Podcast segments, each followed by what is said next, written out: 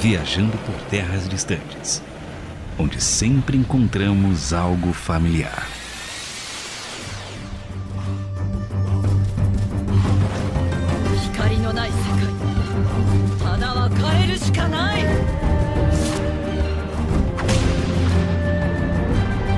Eu sou André Castilho e usaria o jutsu de teletransporte para vir para o trabalho e voltar para casa todo dia.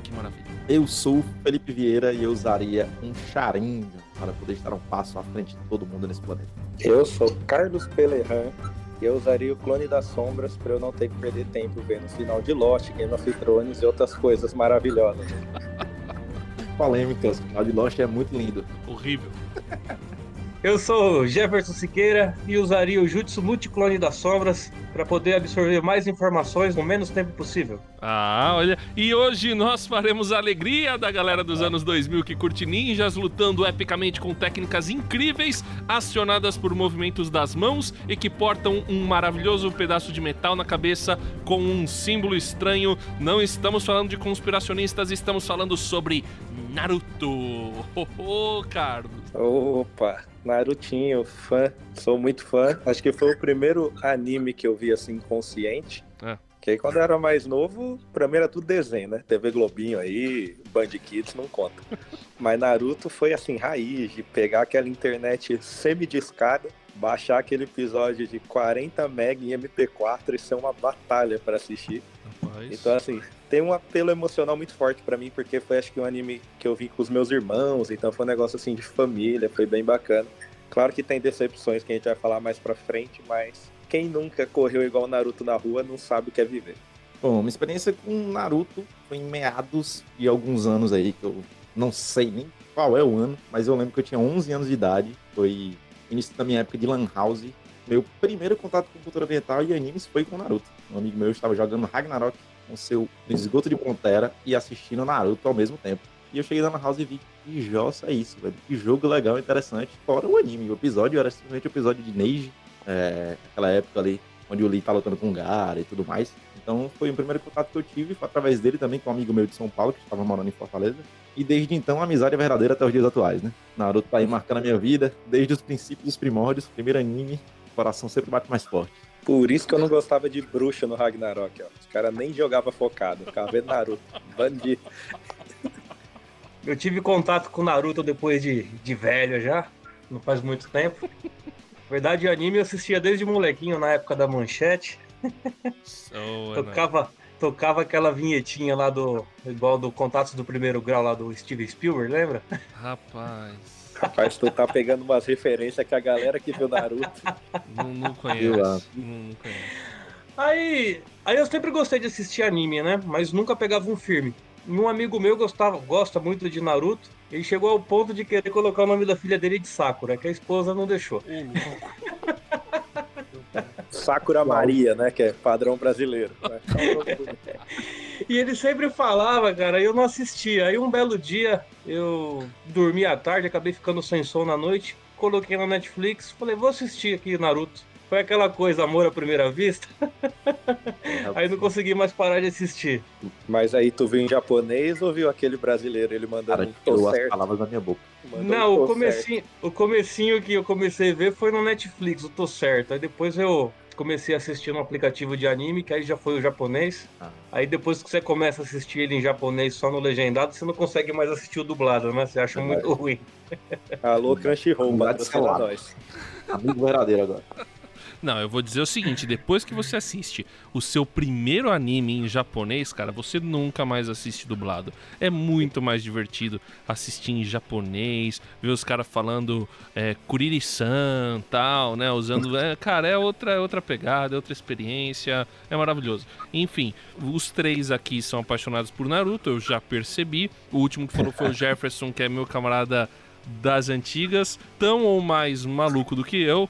É, dá pra perceber pelo fato de ter assistido Naruto depois de casado. E aí, o que, que acontece? O, não, o, o cara que fala da rede Manchete Entendeu? E aí depois. não, assisti Naruto depois de velho e depois de velho mesmo. É depois de quarta dose da, da Coronavac. Então, o, como que eu conheci Naruto? Eu olhava quando era adolescente, vi que passava lá na TV Globinho tal. Via aquela. Assistia uma ou outra coisa tal, mas já não estava na pegada e o que aconteceu? Nunca assisti Naruto, nunca assisti um episódio inteiro de Naruto, não manjo nada. Acho que esse é um dos primeiros viajando que eu vou fazer assim, não manjando quase nada. Eu vou ser o Orelha, para quem não sabe, Orelha é aquele que fica é, só fazendo o papel do ouvinte que não conhece do assunto, que vai ser um curioso. Eu vou perguntar tudo para vocês, porque eu não conheço muito de Naruto, mas assim, o, eu, talvez se eu tivesse na época que o Naruto estourou, né? Eu tivesse, sei lá, fosse criança, eu provavelmente teria gostado muito. Porque eu assisti muito Cavaleiros do, jo do Zodíaco, Yu Yu Hakusho, é, Shurato. Cara, esses animes da Sailor Moon, né? Não. Uh... Super Pig, né? Isso aí eram os animes que ele assistia. Não, vocês curtiam Sakura Card Captors, não vem com essa não. Mas o, o, o, também, não. Mas não, eu assisti, eu não vou mentir, eu assisti a Sailor Moon sim. Era, cara, era anime, era o que tinha pra assistir, a gente assistia de tudo. E eu assistia também. Qual outro que eu lembrei? Qual... Rama meio. Rama, tam... Raiz, viu? Eu ficava aí. O, qual outro que eu assisti? Ah, não lembro. Enfim, eu, eu teria gostado de Naruto se eu fosse adolescente nessa. Ah, Dragon Ball, Dragon Ball certeza, Dragon Ball Z. Mas eu teria gostado de Naruto, provavelmente. Questão é que não me pegou na época certa. E aí eu era para eu ter assistido pelo menos algum episódio até para poder fazer com um pouquinho mais de experiência aqui esse programa e cara, não, mas não consegui, não consegui assistir, não deu tempo. Meu filho até olhou, mas apareceu aquele jutsu lá que é para maior de 16 anos. Meu filho tem 7, então não deixei ele assistir ainda. jutsu Harem. É. Fica a crítica construtiva ao Jefferson aí, que você vê o que ele tá falando, né? Sou casado, não tenho mais idade para ver Naruto, então você que assistiu depois de velho aí, ó. Mas é isso, então não, não manjo muito de Naruto. Mas assim, por exemplo, o que que. É, pra cada um de vocês três aí, por que que vocês gostaram de Naruto? O que que fez vocês é, continuarem assistindo, né? O que fez você, Jefferson? Tô sem nada para fazer, preciso dormir vou assistir, mas peraí, vou continuar assistindo. E agora vou assistir em japonês. O, o que que te fez, assim, gostar do, de Naruto, cara? Cara, de todos os animes, assim, que, que eu já assisti, posso dizer que o Naruto é o único que eu chorei. Uh. que o cara que é fã de Naruto e não chora, ele não é fã de Naruto. Tô, tô na musiquinha já. Tururu. É, o Mas você chorou até... porque é bom ou você chorou triste com o desenrolar da história? Dois, dois. Ah, as duas coisas, cara, que é bom e tem, tem uns momentos tristes. E o que chamou a atenção, assim, é que, que foca no Naruto, um menino órfão e tal, e ele é muito esforçado, que ninguém dá muita bola para ele, e com o esforço dele ele fala, um dia eu vou ser Hokage. Então ele é muito focado nas coisas, ele não desiste. E ele tem um bordão que ele fala, meu jeito ninja de ser, né? E ele não desiste muito das coisas, ele tem sempre amigo do lado e ele é um cara muito cativante. Ele, com o jeito simples dele, o pessoal até brinca assim na, nas comunidades aí de, de Naruto, que o maior jutsu dele é a palavra, né? Que ele vai levando a, as pessoas na conversa. E é, para mim foi isso, foi, começou a me marcar muito isso, o esforço dele, as amizades que ele começa a conquistar por mérito dele mesmo, ele não precisa ficar forçando nada. E você consegue trazer muita coisa da realidade ali do, do personagem do Naruto para sua vida e eu, e eu acredito que você pode tirar muita coisa boa também. Cara, eu vou falar logo porque o cara meteu aqui que o jutsu do Naruto é a palavra, Naruto messiânico, eu vou falar o meu logo que é que é tranquilo, eu gostava porque era ninja e ponto final, mano. O negócio de ninja. Taca shuriken um no outro, fazia shuriken de papel na rua, atacava nos outros. O negócio era isso cara correndo, subindo na árvore, as crianças subiam, quebrava o braço. O brasileiro não sabe brincar. Pô, é que eu já comecei a assistir, tinha 30 anos, né? É, pega meio mal, né? É que eu fazer isso com 12 é um adolescente besta. Você com 30 dá cadeia cara invadindo a casa dos outros falando que é Naruto. O legal é acionar o elevador aqui do prédio pegar o elevador com algum molequinho com, com a bandana do Naruto na, na testa e você falar um jutsu pra ele e o moleque até enche o olho de lágrima. Fala assim, poxa, ele também gosta. Ele é do meu clã. Mas assim, eu... eu curtia muito pelo, pelo lado, assim, é, do anime mesmo, a questão das lutas, de ser, assim, bem feito, é, era uma animação boa, né? Pra quem, vocês aí mesmo da TV Manchete, via aquela animação porca dos animes lá de 80, lá, e aquele churatão, que, não, é bom, mas convenhamos, né? Hoje tá vencido. É e aí, isso, Narutão, um negócio bem feito, e assim, na minha época, assim, de escola, eu sou de 96, foi muito febre, assim, Naruto e Beyblade, o negócio era, era loucura. Era, acho que o único momento que ser nerd era ser descolado. Então, curtia Naruto. Bom, o que eu gostava do Naruto, cara, a priori, como eu já joguei muito Ragnarok, né? Como até contei a história aí, foi uma, esse amigo meu que me apresentou o mundo oriental, os animes e o Ragnarok em si. E os traços, de certa forma, acabam lembrando. Na época, o auge dos animes que estavam em alta era One Piece, Bleach, Bleach e Naruto. Naruto foi o que eu tive acesso, primeiro contato, e foi a uma primeira vista, como eu também já falei.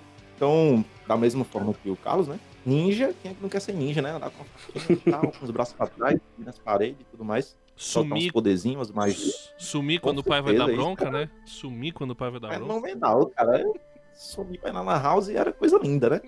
Então, assim, era o sonho. Trocava todo as coisas de eu- casa por pedaço de tronco, né? Aí falava que tava usando jutsu. Com certeza. E em especial, né? Agora começa polêmicas cedo. Eu, eu admirei muito e sempre gostei do Sasuke de uma forma assim que todo mundo me apunhala, me jogam pedras. Mas eu, eu arrisco a dizer que sem Sasuke o anime não existiria de nenhuma forma. Até ser um Naruto, o Sasuke sendo protagonista já tava suficiente, cara. Porque o boneco é sensacional. Mas assim, é, gostei do contexto de abranger todos os personagens, trazer algo denso, como eu já comentei em alguns outros episódios, e trazem muitas referências boas sobre paz, sobre família, sobre amizade, sobre determinação, foco e tal, e até pontos negativos, né, que alguns personagens fazem no decorrer da história. E por mais que no início eu não tinha tanto acesso assim, porque eu não tinha internet e tudo mais, fui mais com amigos, no início eles já conseguem mostrar muito desse panorama, por mais que muita coisa você sabendo desenrolar com episódios mais a fundo. Mas no início ele já foi uma- algo que já me prendeu. Não, só quero deixar minha revolta que o cara é Team Sasuke mano. Sasuke é o. É, Falou. Rapaz. Sasuke é o Chaves ingrato, pô. O cara tinha tudo aí. Só reclama da vida, mano. Não.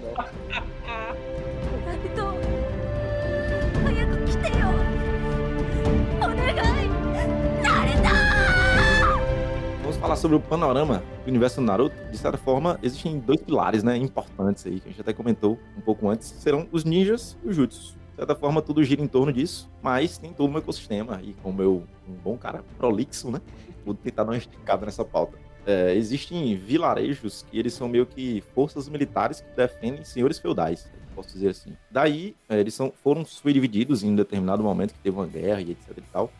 E no desenrolar da história, vai se, se desenvolvendo um panorama em que umas vilas são contra outras, ou umas vilas têm forças ocultas e querem fazer isso ou aquilo outro, e é um jogo político tanto quanto. E a capacitação dos personagens principais e tudo mais, que gira em torno de um vilarejo específico, que é o vilarejo da Folha, né? Onde tá o Naruto e seus demais amigos, né? Com o poder da amizade, o poder mais forte de todos. Existe uma tese do, do nosso amigo Thiago Paris, o James, que ele diz que o básico de todo anime é que o poder da amizade sempre vence. O cara começa Ah, com o poder da amizade, mano. Deus é, é Deus ex máquina e já dá tristeza, né? O cara tá enfrentando o inimigo mais forte ganhando o poder da amizade. Aí. Aí, aí não dá. Aí tem tem que ver Sailor tudo, Moon né? mesmo.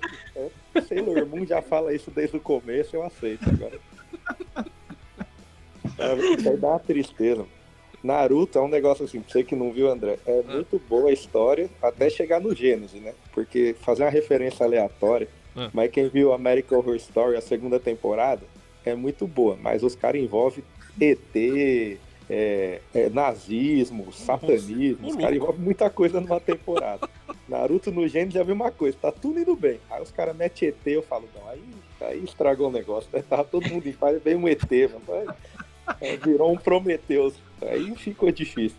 Ah, é aquela salada, né, que, que só quadrinhos sabe fazer, né? Que só DC e Marvel sabem fazer como ninguém.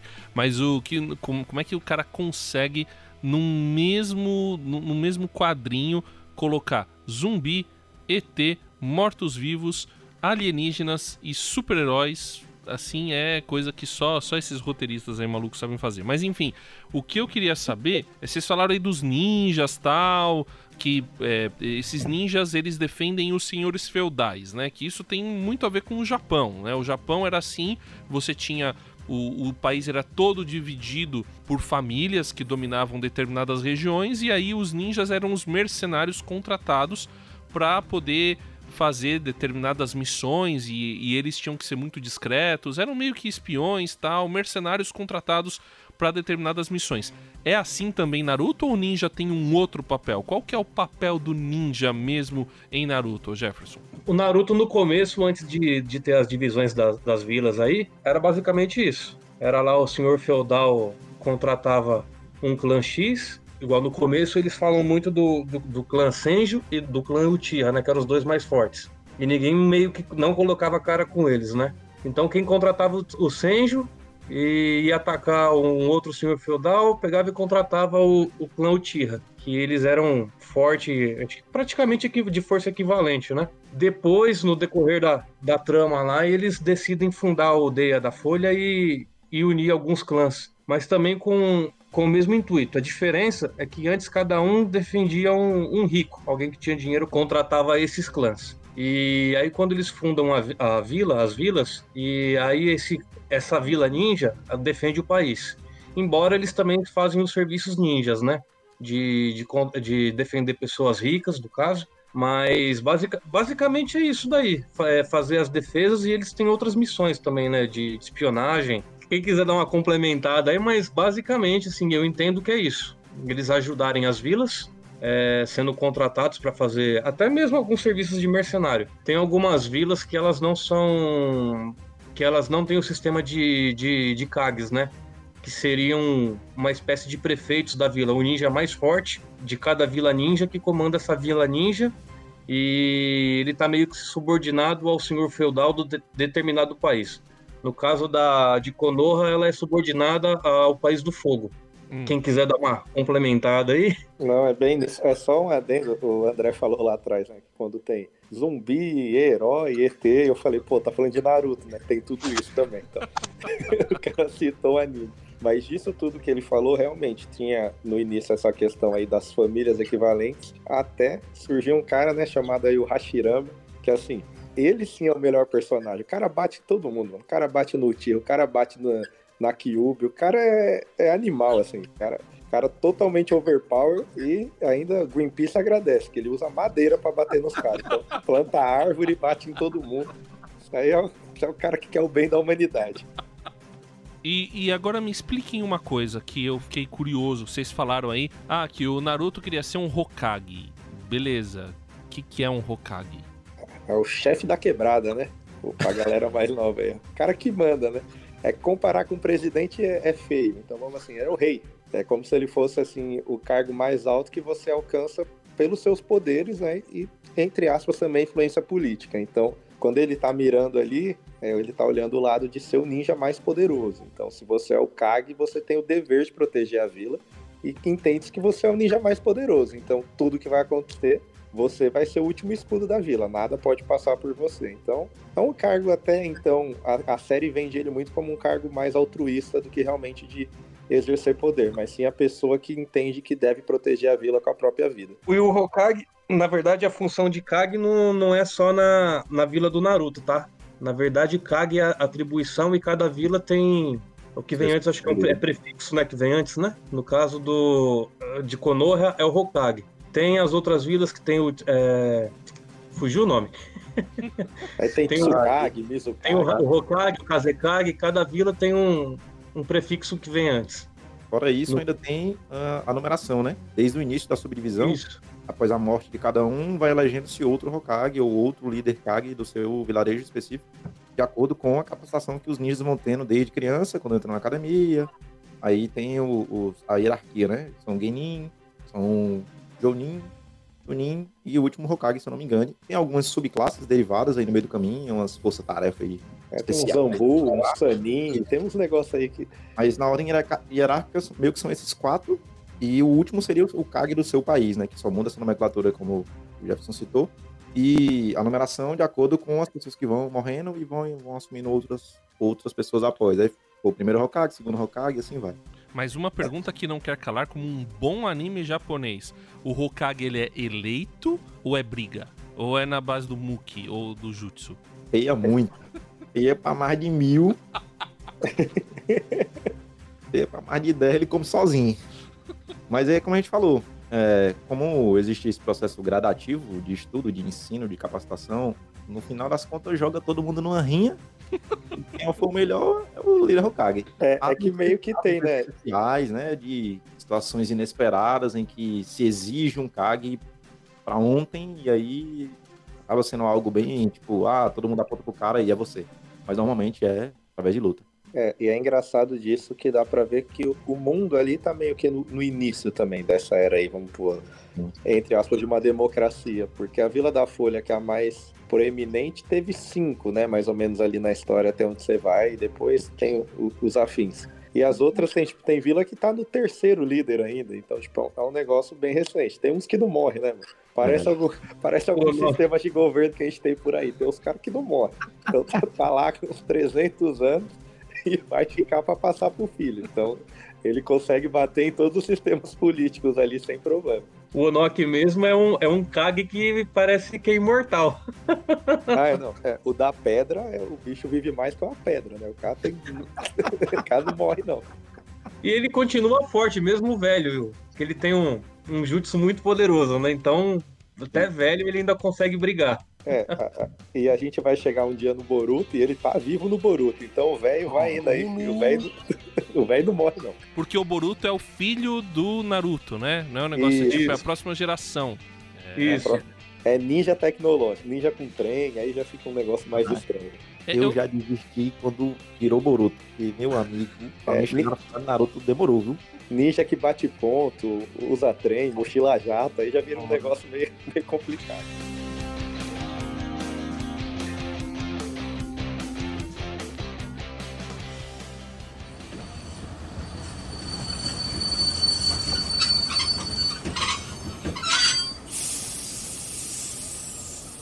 E aqui neste momento breve de pausa, eu quero convidar você para interagir conosco nas nossas redes sociais. Nós estamos no Instagram e no Twitter. Então no Instagram você encontra a gente como Viajando por Terras Distantes. É o arroba Viajando por Terras Distantes, onde estão nos seguindo e curtindo os nossos posts. A Debs Rogaroli, a Dori, minha queridíssima lá do Romans GG, a Sunny L Paixão, é, eu, o, o Carlos Pederran também, que participou desse programa. A Lilian Claro, que está montando aqui este programa especial sobre Naruto, curtindo muito sobre Naruto, vai maratonar Naruto, todos os seus mais de 700 episódios. O Abner, grande amigão Abner, a Poliana, a Jéssica Silva, o Felipe Vieira, que também. O Felipe Vieira já maratonou Naruto e não gostou do final. O Thiago Lisa, que. Ah, não, quem gravou não foi o Thiago Lisa, foi o Pedro, o Pedro que não curtiu. E a Melanie Criven, a Alina e a. Oh, a gente tá com Alina Isaeva, internacional, coisa aqui, muito bom, muito bom. Agradecer aí demais, agradecer a nossa querida. Nath, que participou do último episódio de The Witcher, o pessoal que curtiu aqui, curtiu a publicação do The Witcher. Temos muitos seguidores, pessoas novas que estão nos seguindo no, no Instagram. Deixa eu ver quem foi novo que nos seguiu no Instagram aqui. Foi o James Alves. Sim, um grande abraço para você, James. E também é, siga a gente lá no Twitter.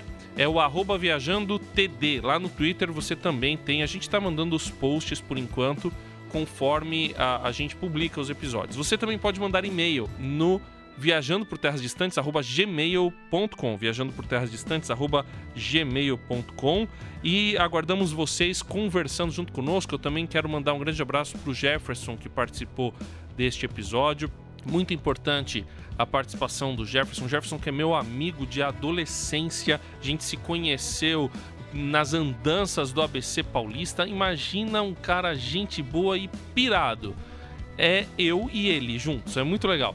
Então, assim, continue conversando com a gente, continue curtindo a gente e siga-nos nas redes sociais. E vamos continuar com o programa.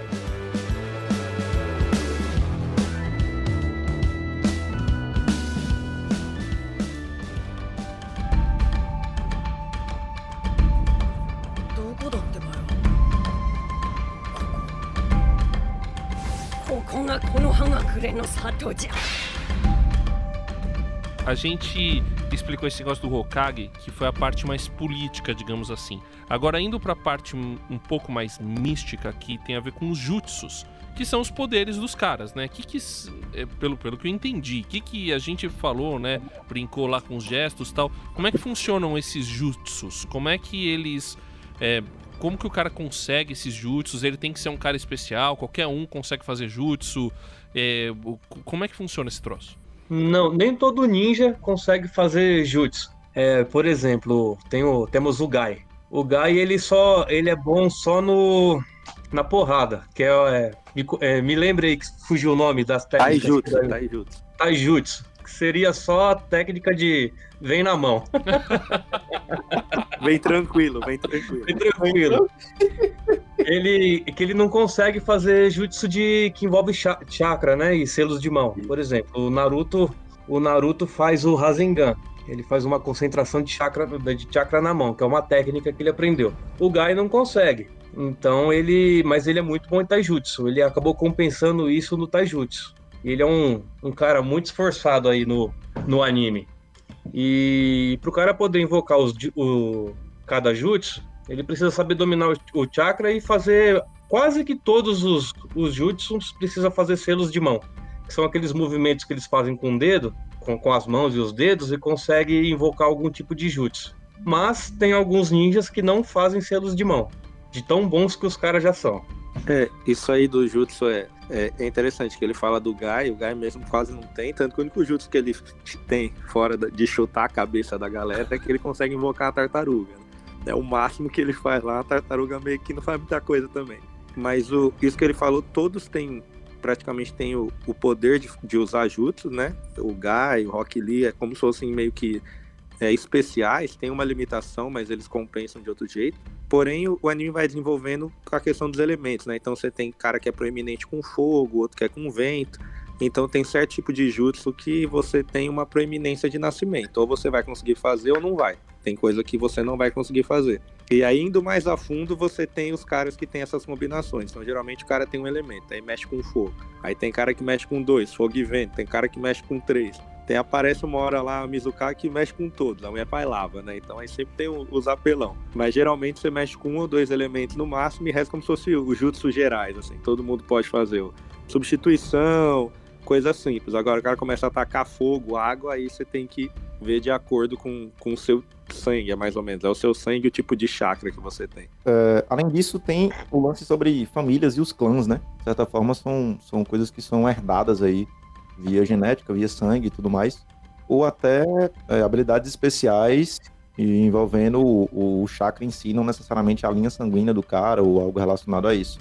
Normalmente, não ficou. Não, não sei se no Boruto estão tratando isso, mas no Naruto não entram tanto em detalhes assim. Mas é como se na academia, é, dali, os alunos meio que já não vou dizer que eles tipo, aspiram ser ninja, mas eles olham com um olhar diferente e já querem entrar pra academia, etc e tal, e já ir passar para os outros processos hierárquicos do, do, do lado do ninja e tal. Então meio que tem uns processos para eles saberem se eles vão ser capazes ou não. E aí que envolve o lance do taijutsu que os meninos estavam citando, que tem uma diferenciação. E existem uns três tipos de, de jutsu, né, que eles falam, são genjutsu, são jutsu através de ilusões, taijutsu, que é o que vem na mão, né, como o Galo citou, e o ninjutsu, que já é envolvendo o chakra, modelar-se o chakra, digamos assim.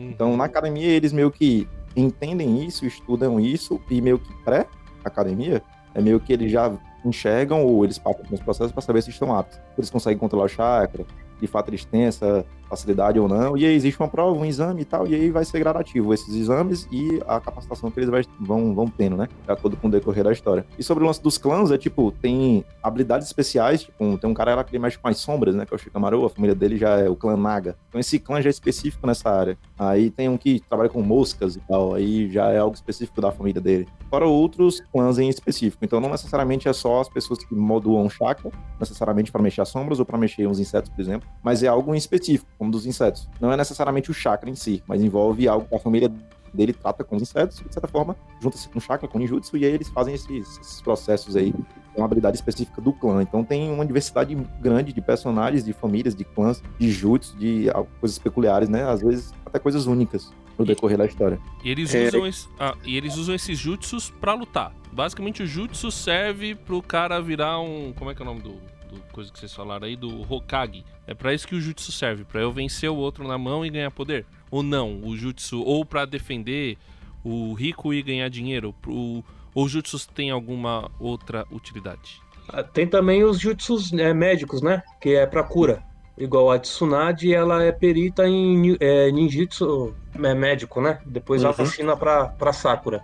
Tem o, eles usam pra defesa, pra ataque, pra cura também. Se eu não me engano, eles usam também pra pra ajudar na vila. Por exemplo, o, o jutsu de madeira. Eu não lembro se o... Ah, agora a gente tá falando no, no podcast aqui, vai ficando nervoso, vai esquecendo o nome dos personagens. Relaxa. Tá no holofote. o, o outro mentor do, do Yamato. É o Yamada. O Yamato. O Yamato, por exemplo, ele, ele também tem o jutsu de madeira. Só que esse jutsu de madeira no Yamato ele foi manipulado. Ele não nasceu com esse, com esse jutsu, que é chamado de Keke Genkai. Quando um ninja consegue dominar dois elementos, aí ele junta dois elementos e forma um terceiro elemento. No caso do Yamato, ele consegue formar a madeira. Tem um outro ninja, que é o Onoki, que é o da, da Vila da Pedra. Ele tem a Kekei Tota, que ele tem três elementos. Ele tem a terra, o fogo e o vento, e ele consegue. Ele, ele tem. Ele cria um estilo pó. Com um jutsu muito apelão. Ele literalmente aniquila o cara, faz o cara virar pó, o cara some. Só isso, só. Cara e esse lutando. é velhinho que a gente citou, hein? E ele é muito. ape- Esse jutsu do Onoki, ele é muito apelão. Mas É que o velho veio do pó mesmo, então ele consegue acabar com todo mundo. O cara já era só o pó da rabiola. E no caso que eu tava falando do Yamato, em algum, alguns episódios do Naruto eles estão em missões e no meio da floresta o Yamato simplesmente faz uma casa. Ele invoca lá o poder da madeira e constrói uma casa e faz abrigo. Então também serve muito pro auxílio deles, o- os jutsus. Sim, é, e respondendo até o André também, é, de certa forma, os ninjas eles são meio que altruístas, pelo menos assim, eles tentam passar isso, por mais que é, tem todo esse contexto abrangente, às vezes acaba se perdendo essa, essa afirmação, digamos assim, mas de início, pela caricatura do, do Naruto em si, mostra o lado ninja altruísta, né? A história é baseada, de certa forma, pelo Naruto, em si, pela perspectiva dele. E mostram-se ninjas maus, ninjas bons e etc e tal, mas de qualquer forma existe esse contexto militar, político, em que você vai usar para a defesa do seu vilarejo, obviamente, defender a sua cidade, seu país, seus amigos, seus familiares. Também vai se fazer dinheiro para o Estado, digamos assim, porque você é a força militar do seu Estado, de certa forma você é a milícia né, do seu Estado. E também para algo para construção, como o Jefferson já citou, para, sei lá, ajudar na limpeza dos prédios, da cidade, etc e tal. Então, de certa forma, é para ataque, para defesa, para construção. Então, já é algo bem altruísta, de certa forma.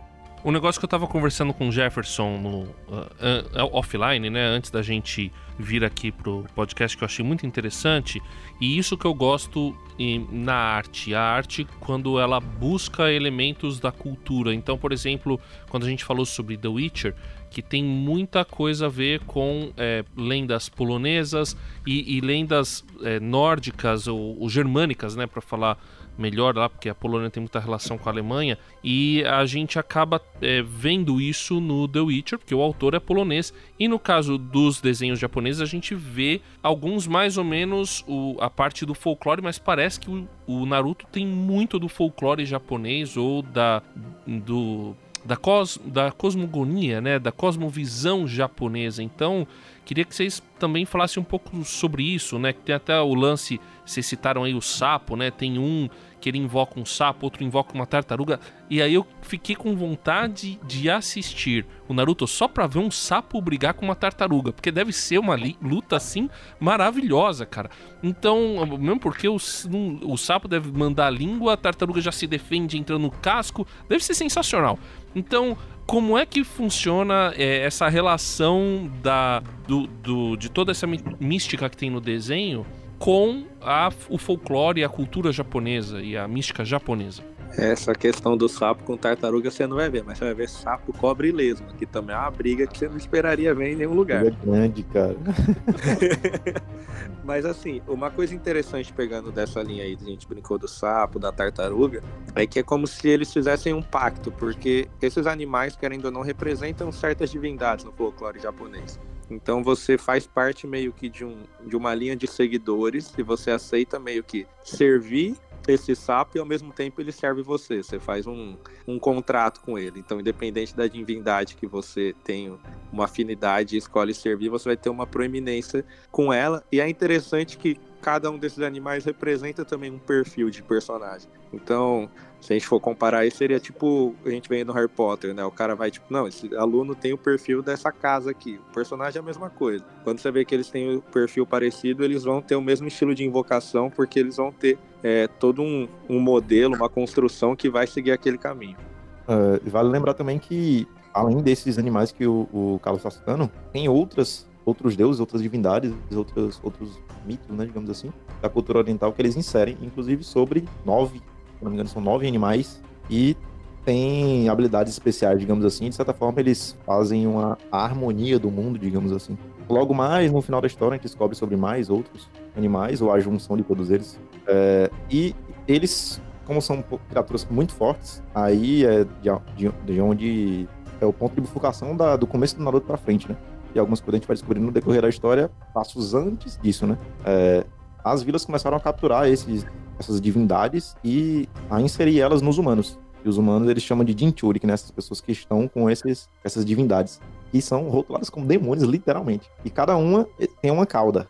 Então, na ordem vai ter uma cauda, duas caudas, três caudas, e o nome deles é de acordo com o quanto de caudas, né? É, em japonês. Uhum. E o Naruto, coincidentemente, né? O personagem principal do, do anime. É, a história já narra no começo sobre o mais forte de todos, o, o demônio mais forte de todos de Nove Caudas, que é a Kyubi, que foi selada no Naruto. O pai dele selou nele, né? Então, a mística toda da história funciona de acordo com isso, e daí desenrola tudo isso que a gente tá comentando. Então, a gente nota que já é algo muito denso, muito abrangente, muito intenso também. E no meio disso tudo ainda tem várias outras, outras histórias de contos, né? Seja de ninjas, os maiores ninjas do Japão, do Oriente, etc e tal. Eram sete ninjas, cada um com a sua espada, e várias outras histórias dentro dessa história grande, né? Então eles conseguem trazer um universo muito grande, conseguir trabalhar nisso de uma forma boa. Por mais que também tem ressalva de pontos negativos, mas de certa forma trazem um contexto muito bom e eu gosto desse negócio, desse universo inteiro, assim, né?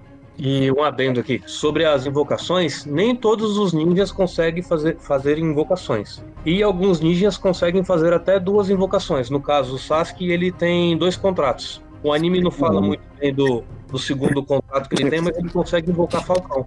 Parece aquele correio do nada lá, né? É, ele consegue invocar Falcão e ninguém sabe de onde que ele conseguiu aquele contrato. Que tem que ser mútuo, né? O, o, o animal também tem que querer. No caso do Naruto invoca sapo. Quem fez apresent, quem apresentou o sapo pro Naruto foi o Jiraiya. E o Jiraiya invocava sapo. Peraí, o Jiraiya o... do, do Jiraiya que passava na manchete um tempão atrás, isso, cara? Isso. O Ninja Jiraiya? Ele foi tirar férias no Naruto. Não, não é o mesmo. É o ninja, mas não é o Ninja de Ajaya. Ninja de Ajaya. Não, ah. não é esse. Ele só tá com cabelo branco, um pouco grande, mas é ele mesmo, cara. E, o, e, um detalhe também que o pai do Naruto também invocava sapo. Então o mesmo sapo que o sapo chefe que o Naruto chama, serviu o pai dele, serviu o Jiraiya e hoje, e no, e no caso no anime, ajudava ele também. Depois o Naruto invoca alguns sapos diferentes. Eles também têm, quando são muitos animais, o Naruto consegue fazer amizade com os sapos. Então ele consegue invocar alguns sapos diferentes. Às vezes não é o mesmo. Tem algum tem alguns episódios que o sapo que ele que ele invoca tá ocupado e vem outro. É, a, repartição dos sapos tá puxada e ele. O mais louco é quando ele visita o mundo dos sapos, cara. É, não, isso é uma o mundo do animal que você invoca. Mano, é muito louco, velho. Caramba, é muito. O, e tem esse detalhe falou... que, tá, que, o Naruto é, vai no, no país dos sapos, que é uma invocação invertida. É. O sapo invoca o Naruto. Tem, tem umas horas que eu acho que, que, que o autor tava meio fora de si. O, o Felipe falou do, do, do chakra, que é a energia deles, e isso é algo interessante também. Quando tem o Jinchuriki, eles têm uma energia muito além, porque é uma divindade que tá neles. E depois descobre que o clã do Naruto, a especialidade é ter muita energia, né? Então, para variar, o principal tem que ter muito poder, mas traduzindo, Naruto é, seria um ótimo pedreiro. Ele consegue lutar aí de dia até de noite sem acabar a energia, é uma apelação. O cara é muito forte. Mas um, só uma coisa importante, essa questão dos contratos com divindades, isso é um negócio muito antigo na civilização humana, né? Na verdade, o entendimento humano sobre religião é que você precisa da ajuda de um compromisso com uma divindade para poder é, ter benesses na, na vida material. Então, por exemplo, por que, que você tinha na antiguidade divindades que. muitas divindades que tinham a ver com o clima? Porque era uma sociedade que dependia basicamente da terra. Então você fazia a famosa dança da chuva, né? Você fazia contratos com ou pactos, né? Até como se fala com divindades relacionadas a, aqueles elementos, né? Do, do, do rio, da chuva, do trovão, para poder ter é, comida, para poder ter boas colheitas, para poder prosperar. Então a ideia é assim: é, eu tenho um contrato com o mundo espiritual para que isso me traga benefícios para o mundo real. E o que é legal na cultura, quando a gente vê é, mais para frente na cultura judaico-cristã, no entendimento do, do antigo Israel, é que o, o Deus de Israel, ele não controla apenas a chuva, o sol, o rio, ou só a montanha, ou só a colheita. Ele é o dono de tudo, ele é o senhor dos céus e da terra. E isso assustou até quando você lê algumas histórias, como por exemplo a de Jonas. O pessoal pergunta que tipo de Deus que você é, né? O Deus da montanha, é o é o Deus do rio, é o Deus do, da chuva. Não, meu Deus criou os céus e a terra. Os caras ficam apavorados. Como é que você foi desobedecer esse Deus? Vale a pena, quem está ouvindo, é, ler a história de Jonas, que tem esse contraste bem interessante num diálogo lá. E é uma história curtinha, é tranquilo para ler. Então, é, a gente vê isso, é muito antigo na civilização humana, mas quando a gente vai para a cultura cristã, já há uma mudança porque quem se entrega não é o ser humano para receber benesses da divindade. Quem se entrega é a própria divindade, o próprio Deus que envia o seu filho para morrer para que ele possa ter um relacionamento com o ser humano. Então a coisa se inverte. Isso que eu particularmente acho legal no cristianismo, porque não é o homem que faz um sacrifício para receber um benefício da entidade, mas sim a divindade que faz que se propõe a se sacrificar para poder ter relacionamento com o ser humano. Não sei se vocês percebem isso também, se é, vocês acham isso legal também. Eu acho que acham. Ah, não, é muito bacana. E no Naruto é interessante porque você tem uma espécie de divindade para eles, que seria o sábio, e ele tem que sacrificar num certo momento, e os nove Jinchuriki são para ajudar os seres humanos, né? Ele divide aquele poder ali para que possa, entre aspas, ali abençoá-los mas pela corrupção do homem, pela maldade, eles, eles pervertem aquilo. Então, os que eram os deuses dele no começo se tornam demônios, até que a história vai desenhando para eles entenderem que eles precisam daqueles deuses que realmente estão tentando protegê-los do mal maior. Então, também tem um paralelo interessante nisso no Naruto. E não necessariamente os demônios são, por mais que a palavra demônio, né, bastante contraditórias. Mas as divindades, não necessariamente elas foram criadas para o mal, né? É, a forma com que os homens reagem com elas e para elas e com elas é que às vezes tornam elas meio que resguardadas ou até de mal com os humanos a ponto de não querer contato ou de fato ficar destruindo tudo ao seu redor. Um ponto que ele falou aí das bestas de caudas, como eles são chamados, quem criou esse conceito foi Hagoromo, que tem como foi meio que o fundador ninja, né? Por meio da, da Kaguya, filho da Kaguya que depois eles contam a história e os caras eram. Você descobre que os caras eram ETs.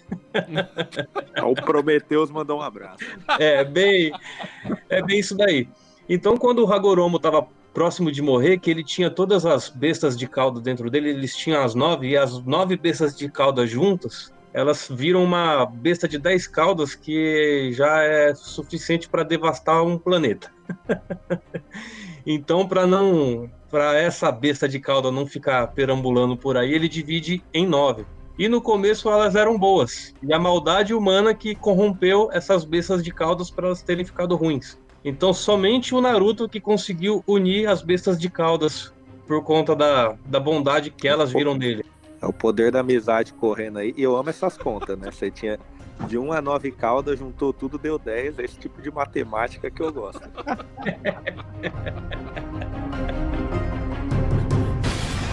断はするなとあったから教わったはずだ。ジライア先生。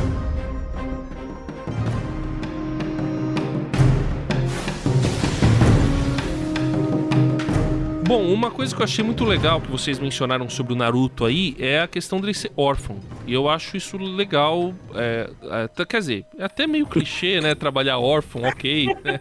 Acho legal, órfão. Pega essa frase isolada, cara. Não, não, não, vamos, vamos lá, para não ser cancelado, vamos lá. O que eu quis dizer é que trabalhar o conceito da orfandade legal, apesar de ser um clichê, é de Tiquititas a Chaves a o Superman, né? Todo mundo já trabalha o conceito de órfão. É, mas o, nesse caso aí, que, pelo que vocês estão falando, o Naruto é, era um órfão que se tornou poderoso, lutou contra tudo e contra todos, no seu lutou contra os preconceitos, contra uma série de coisas e depois tem o filho dele, ou seja, Naruto consegue se casar e consegue dar prosseguimento a uma nova geração, é um verdadeiro vencedor brasileiro que não desiste nunca.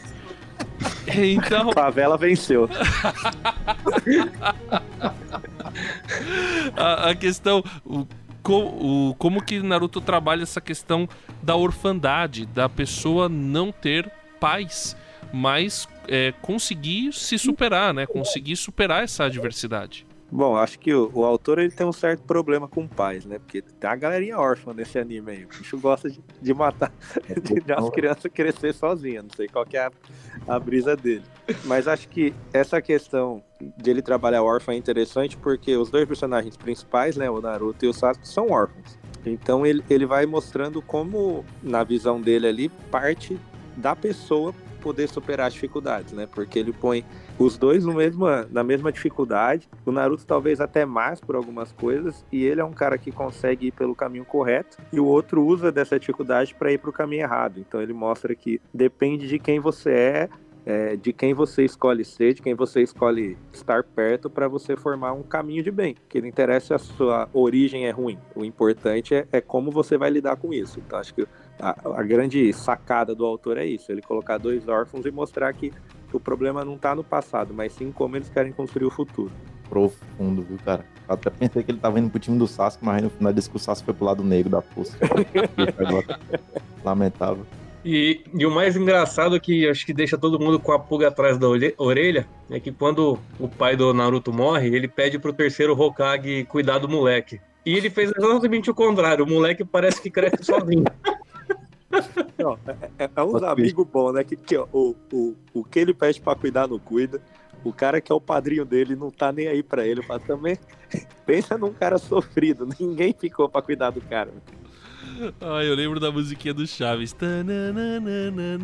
É, Todo mundo foi pra Acapulco, menos o Naruto. Mas, mas quando, mas quando toca, mas quando tem as partes comoventes no Naruto, no Naruto clássico, toca aquela musiquinha tananã, tanã, que o pessoal usa até pra fazer em apelo em culto. Não sei se você já viu o pessoal. Ah, eu já aceitei Jesus duas vezes com essa musiquinha aí.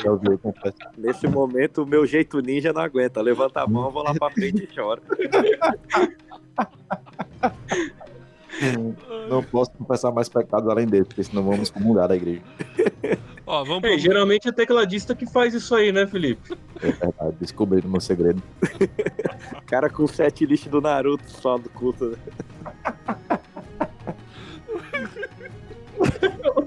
O André tá se acabando ali que ele não tá aguentando. Ah, não, o cara é só música triste quando você vê só anime. É Naruto. Cara, eu já puxei música agitada e eu troquei Bravin Heart do Digimon, pô. Aí, Não como é que você presta atenção no Rocha. desse? Você tá lá adorando, aí meu cara começa a tocar Digimon, irmão. Aí, Confessei uma pecado. Ó, ó, vamos por umas frases aqui. Trabalho duro é inútil para aqueles que não acreditam em si mesmos. escola coaching, né? Narutão aí. Lar é onde tem alguém sempre pensando em você. Soltar uma vozinha agora. Outro hater. Akatsuki, né? O cara manda aí no... E aqueles que não entendem a verdadeira dor nunca vão entender a verdadeira paz. É, coisas do pai. Acabou com todo mundo. e o nome desse personagem é Pen. Significa dor. Interessante, não é mesmo? E ele era o cara mais amigo de todo mundo. Ele ajudou todo mundo. Por isso que ele sofria, né? Também era órfão, né? Desde o cara mais mal defesa que eu já vi na minha vida. E era órfão. Acho que é um E era preconceito órfão. no Naruto, né? Se é órfão, é bom, né? Vou É, dar uma verdade, paia verdade. pro Naruto. Não, mas o, o- assim, brincando aí com essas frases, mas é, achei que tem umas coisas interessantes, né? Por exemplo, essa do trabalho, realmente o Eclesiastes vai dizer sobre o trabalho, né? Sobre essa questão do trabalho, que aquele que trabalha, trabalha, trabalha, não tem her- herdeiro, só trabalha e não aproveita do seu trabalho, é, é algo inútil, é como correr atrás do vento. Eclesiastes da Bíblia, tá? Pra quem precisa entender. Então, o, a- aquele que, que só trabalha, mas não acredita em si mesmo, não tem com quem repartir, não está construindo algo que vai durar e não aproveita, é, acaba fazendo com que o trabalho seja um fim em si mesmo e, e, na verdade é algo inútil, né? Ele trabalha para trabalhar para poder trabalhar mais e, e acaba não tendo relacionamento, não desenvolvendo isso, é, acaba sendo algo é, é, inú- inútil, vão. Então achei interessante essa frase por causa disso daqui e essa ênfase depois na outra frase do lar, né, onde tem sempre alguém pensando em você. Você tira um pouco a mística do lar e coloca ah, realmente o, o lar é a segurança emocional, onde você vai encontrar alguém que realmente te ama, que te valoriza e a gente encontra isso nos nossos amigos. Novamente na Bíblia você vai encontrar que o amigo ele é o, o amigo é alguém chegado, mas quando é, o amigo ama em todo o tempo, mas quando chega um momento difícil, ele se torna um irmão, ele se torna alguém da sua família. Então, lar é onde tem alguém que se preocupa com você, que tá pensando em você, e, e nessa pessoa você pode encontrar um membro da sua família. É, uma coisa que eu acho interessante, assim, tipo, o, o Sasuke, apesar de todas as ressalvas, eu acho que ele retrata muito, tipo, a parábola do filho pródigo. Porque ele é um cara que ele sai, ele realmente vai fazer tudo que ele acha que ele deve fazer, segundo a cabeça dele, o que ele acha certo. Mas pegando essa frase do lar, o Naruto é, é o cara que tá lá falando, meu, você tem uma casa, você tem um lugar que quando você decidir voltar, vai ser a sua casa. E é interessante porque dá tudo errado no, no anime e o Naruto consegue mostrar pra todo mundo que aquela ainda vai ser a casa do Sasuke. Então, realmente, ele, apesar de ter vivido tudo, por ele ter amigos de verdade, por ele ter um local que é esse amparo emocional, ele consegue voltar. É, só explica a parábola do filho pródigo aí, ô Carlos, pra quem não manja. É, então, filho pródigo, pra quem não manja na Bíblia, é um pai que tinha aí seus dois filhos, dava tudo pra eles, um decide antecipar a sua herança, né? A gente sabe que a herança só vem com a morte, mas ele fala: "E aí, pai, dá minha parte que eu, eu vou viver a minha vida". E ele sai pra viver a vida dele, do modo dele, até que um momento ele percebe que ele tava sozinho, já tava sem dinheiro, sem amigos, que acabou tudo que ele tinha conseguido. E ele decide voltar para trabalhar para o pai dele para ver se ele conseguia viver de uma forma melhor. E quando ele volta, o pai o recebe e fala: Não, aqui sempre foi seu lugar. Não interessa que você saiu, te recebo melhor do que antes ainda. E é basicamente o que acontece com o Sasuke durante o anime.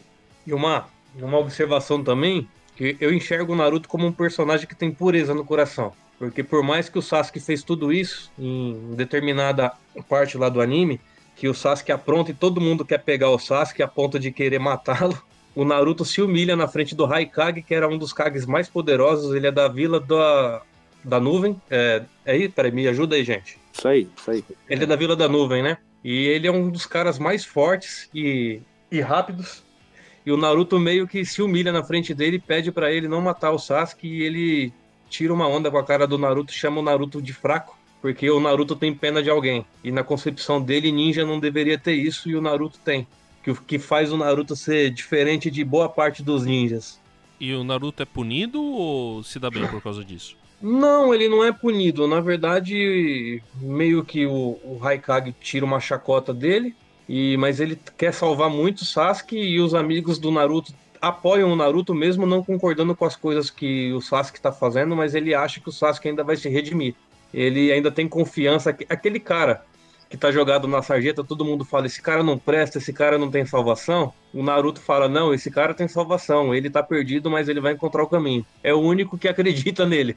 Legal. E foi nessa parte que você chorou, né, Jefferson? Confessa pra gente. Não, teve, teve outras. Fala que você chorou na morte do Jiraiya, pode falar a verdade. Cara, por incrível que pareça, eu tava até falando com o André essa semana. E eu demorei pra entender. Eu demorei uns três dias pra entender que o Jiraiya realmente tinha morrido, cara. Eu fiquei, Tava esperando, não, agora vai vir o Jiraiya de novo, né? eu fiquei inconformado. Eu liguei para um amigo meu, falei, cara, o Jiraiya morreu mesmo? Ele falou, morreu. Eu falei, não, não é possível, cara. Não é possível. Ele falou, aí ele falou, não, o Jiraiya morreu. Eu falei, não, mano, eu vou assistir mais porque eu não acredito. Eu demorei uns três dias para entender que o Jiraiya tinha morrido. Ah, fala que E eu, fi- na- e eu fiquei, acho que um mês buzinando na orelha dele, indignado porque mataram o Jiraiya. E o Kakashi, você chorou com o Kakashi, fala aí. Na, na morte dele, você, você fala, pô, Cara, eu cara. não, eu não chorei porque eu já tinha um spoiler do Kakashi, mas do Asuma eu chorei. Foi o primeiro que eu chorei. Cara, eu queria É, falar, é, da Ultimon pra mim foi maior e foi melhor do que Jiraiya e Kakashi. pô. Mas vocês são os fãs de personagem secundário, né, mano? O cara que aparece três Isso, episódios. O cara faz uma Isso. ligação emocional com o personagem. Sasuke eternamente, cara. Não tem como. Velho, mas o- a história do Asuma com, com os Camaroa, pra mim, é algo que vai além de Naruto, qualquer personagem aí. Não, você, é, você é a favor da burguesia, hein? Asuma burguês, filho de Hokage, ó. Você chora por morte de rico, hein?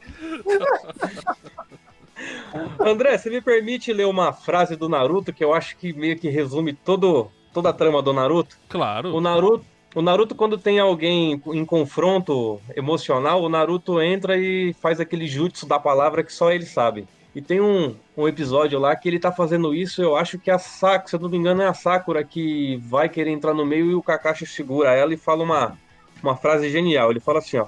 O Naruto pode ser um pouco duro às vezes. Talvez você não saiba disso. Mas o Naruto cresceu sem pai. Na verdade, ele nunca conheceu nenhum de seus pais e nunca teve nenhum amigo em nossa aldeia. Mesmo assim, eu nunca vi ele chorar, ficar zangado ou se dar por vencido. Ele está sempre disposto a melhorar. Ele quer ser respeitado e é o sonho dele. E o Naruto daria a vida por isso sem hesitar. Meu palpite é que ele se cansou de chorar e decidiu fazer alguma coisa a respeito. Boa. É isso aí que a gente falou, né? O cara não é sobre o passado, mas sim sobre o futuro. Como é que vai ser o futuro? E a gente constrói o futuro. É isso aí.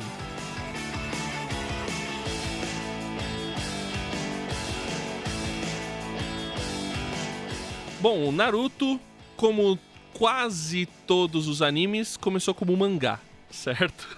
foi, foi primeiro um mangá, que é um quadrinho japonês, depois se tornou o anime. Esse anime teve vários, né? Teve o Naruto clássico, o, o tal do Naruto Shippuden e agora o Boruto, que é o filho do Naruto. O que, que é o Naruto Shippuden, pessoal? Naruto Shippuden é o Naruto no ensino médio, né? Terminou o fundamental. fez seus 15 anos, passou no Proerd e agora vai viver a sua vida de jovem. Que realmente é, é quando o negócio começa de verdade, né? Eu acho que é uma moda que até pegou nos animes, a questão do time skip, né? Você dá um pulo aí de um, dois anos na história pra conseguir avançar. Porque muita característica do shonen é trabalhar um personagem novo, então você precisa amadurecer ele durante a história. Então, é uma tática que eles usam, mas realmente a história começa a avançar no Shippuden. Quando você vê o, o que você deixou no Naruto clássico, você vê que é- ele te dá só pitadas do que ele pretende fazer. Você não tem nem ideia do que é o vilão de verdade, do que vai acontecer. Então, realmente, é quando a história começa de verdade. E tem uma coisa também, que é os jogos. Os jogos do Naruto são muito bons. Geralmente jogos de anime não é lá essas coisas, mas os do Naruto eu recomendo. Falar dos jogos aí eu choro tanto quanto assistindo anime, mano. Meu, mano. Cara, agora a pergunta que eu tenho para os dois amantes de Narutex. Quem pulou do episódio 133 para o Shippuden? Da luta do Naruto do Sasuke com o do Pivete, né? Obviamente. É, que pulou porque- direto pro Shippuden? Exatamente. Não, eu- só teve um que eu pulei, que foi aquele do Naruto Mecha, que ele é um robô. Velho, cara. Não, mas tem episódios maravilhosos, tipo do. Kakashi tirando a máscara. Não, esse é daorinha. Mas, cara, eu pulei do 133 pro Shippuden porque era muito filler, velho. Eu não ia aguentar. É, Não, uma não, coisa que tem que ficar claro pra quem não viu tudo, que o Naruto Clássico tem 220 episódios. Ai. Do 134 até o 220 é filler. Meu amigo, é só história pra encher linguiça até chegar no Shippuden. Cara, muito chato. Naruto com deve- filler é uma tristeza. Peraí, o, o Naruto tem 230 e esse Shippuden tem quantos episódios? Não, 700 é, o Shippuden tem muita coisa, aí tudo bem. Mas o clássico, casado. E peraí, e o Boruto tem quantos já? acho que tá no cento e pouco agora, né? Você é louco, quer dizer que pra Não. eu acompanhar a história eu tenho que assistir mais de mil episódios, é isso mesmo? Não, não, Não, esse, aí esse daí é One Piece. Esse é One Piece. É, isso é One Piece, One Piece, certeza. Mas assim, uma coisa que é interessante, que ele falou do ser do Naruto. Mas assim, dando um gancho. Pra mim, nenhum supera Bleach, quem viu, porque tem um filler que o cara começa o episódio e fala: agora a gente vai parar a história e vai contar um negócio que não tem nada a ver. Nossa, Acho que esse é o, é o filler mais honesto. O cara fala pra você, a partir de agora a gente alcançou o mangá, então eu vou falar qualquer coisa aí. E você, por favor, assista, que eu preciso de audiência. O Naruto tem episódio de tudo. Ele falou, tem Naruto robô, tem Naruto disputando corrida, tem Ah. Naruto caçando gato. É uns negócios assim. Ele acaba Tem de o- lutar com o melhor amigo e vai fazer trabalhos da comunidade. O Naruto Tem o episódio do que o Naruto toma conta de uma avestruz, cara. Os caras enchem linguiça com isso. Poderia ter feito um, um filler falando sobre algum outro personagem, sobre o, o, o clã Senjo, que simplesmente o, o clã some e ninguém sabe pra onde foi. É que eu acho que o Naruto clássico aí a gente tem um problema que é o pessoal não sabia muito a história ainda. Então o autor só meio que largou e foi escrever o Shippuden e o pessoal ficou fazendo qualquer coisa com o Naruto, né? Ah, Naruto. Tem uma coisa engraçada aí, que em cima do que ele tá falando, tem o, o clã Uchiha, que tem o Sharingan. é, o Sharingan é o conjuntivite, né? Aquele olhão vermelho. É, Conjuntivite ou, ou o olho do, do famoso soltador de pipa. Né? o É o olho do soltador de pipa, né? O cara fica com o olho vermelho, ele começa a ver uns negócios. Fala... O cara quer acabar com o Clonchinha, pô. Pera aí, deixa eu levantar a moral aqui, pelo amor de Deus, pô. E outra, ó, pra fazer uma crítica ao Tiro, os caras têm uma Pokébola nas costas, então, ver.